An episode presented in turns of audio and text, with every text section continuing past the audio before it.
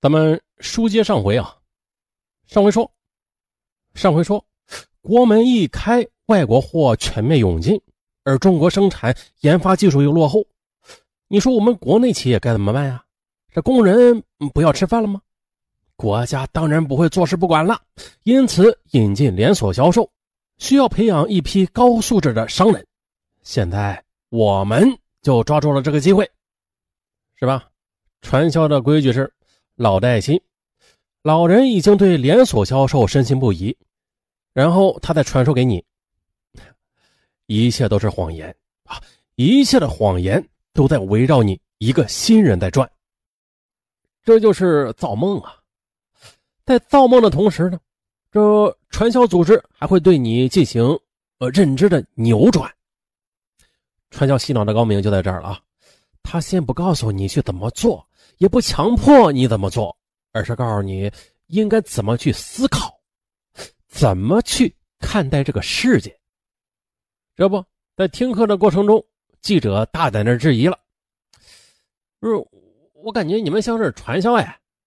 啊，听吧，这组织领导他并没有发怒，他非常坚定的说道：“嗯，对呀，我们就是传销。”不过你应该经常听到说打击传销的新闻吧？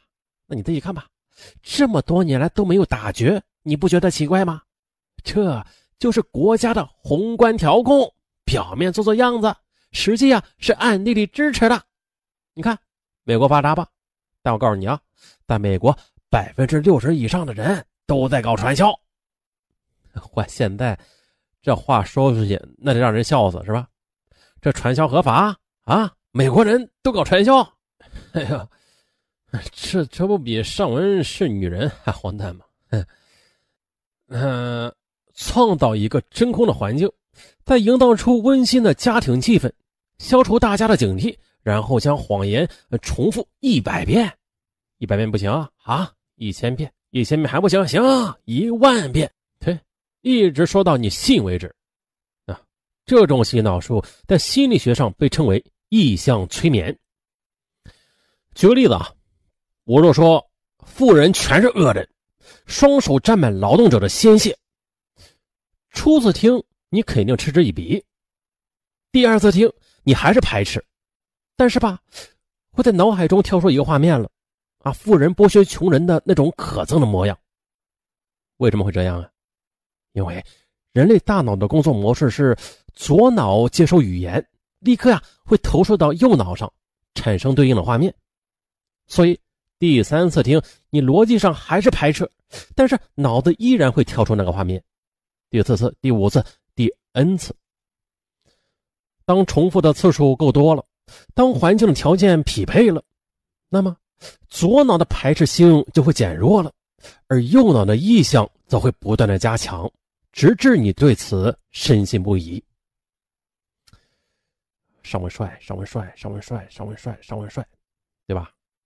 啊，尚文果然很帅了，就，啊，这就是呃，先把自己给洗了的嘛，啊，这也难怪传销组织如此热衷于讲课了，啊，你看传销组织嘛，在里边就是成天上课，啊，基本就是换枪不换药啊，重复同一件事情，洗脑。当预备的条件创造之后，所谓的洗脑，呃，就是一个不断的重复谎言的过程。我就曾经问姑父：“你们也不干活啊？那组织何来收益啊？”他语出惊人呐：“嘿，你不懂了吧？穷人就是喜欢干活，所以才穷的。”哎，这这什么逻辑啊？当时记者问室友说。为什么我们连吃饭都吃不饱啊？室友说了：“这你就不懂了吧？这饥饿才有力量啊！就是因为常挨饿，我们身体这老毛病全没了。看吧，多么荒诞的认知！传销合法，饥饿能治病，喜欢干活会变穷人，等等。当一加一可以等于三时，那么再荒诞的事儿。”都会被奉为真理。于是啊，他们坚信自己的穷是源于富人的剥削，那他自然就会仇恨社会了。他坚信传销合法，那他自然就相信拉人头能够挣大钱。当他坚信拉人头能够挣大钱时，那组织稍微引导，对对对，这么引导一下下啊，他便会乐意的拍着胸脯对兄弟亲姐妹们说：“哎哎，我在做生意呢啊，月入好几万，你们要不要来看看呢？”看到没？传销人员拉下线都会从最亲近的人开始下手，什么父母啊、伴侣啊、亲兄弟姐妹呀、好闺蜜啊、朋友啊。因此，一些人感到疑惑：“哎呀，我们可是血亲呐，关系那么好，他为何要害我呀？”真相是啊，他们不觉得他在害你，他们甚至骨子里就觉得这组织才是真相，外边全是谎言，拉你进去啊就是带你发财，那是因为在乎你呀，啊，爱你。记者在传销卧底二十三天之后。他选择了报警，因为他坚持不下去了。他说的：“去传销之前呢，我自持有点阅历，信誓旦旦的说自己绝对不会被洗脑的。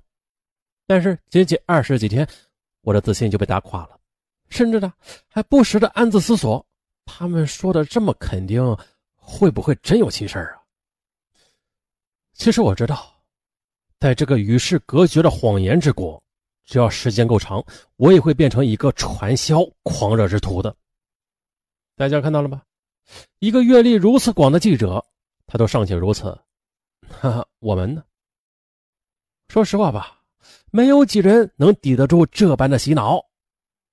就像以前有记者，他呢想体验一下吸毒者的那种痛苦，当时他也这样想：我自制能力太强了，我就稍微感受一下就行了。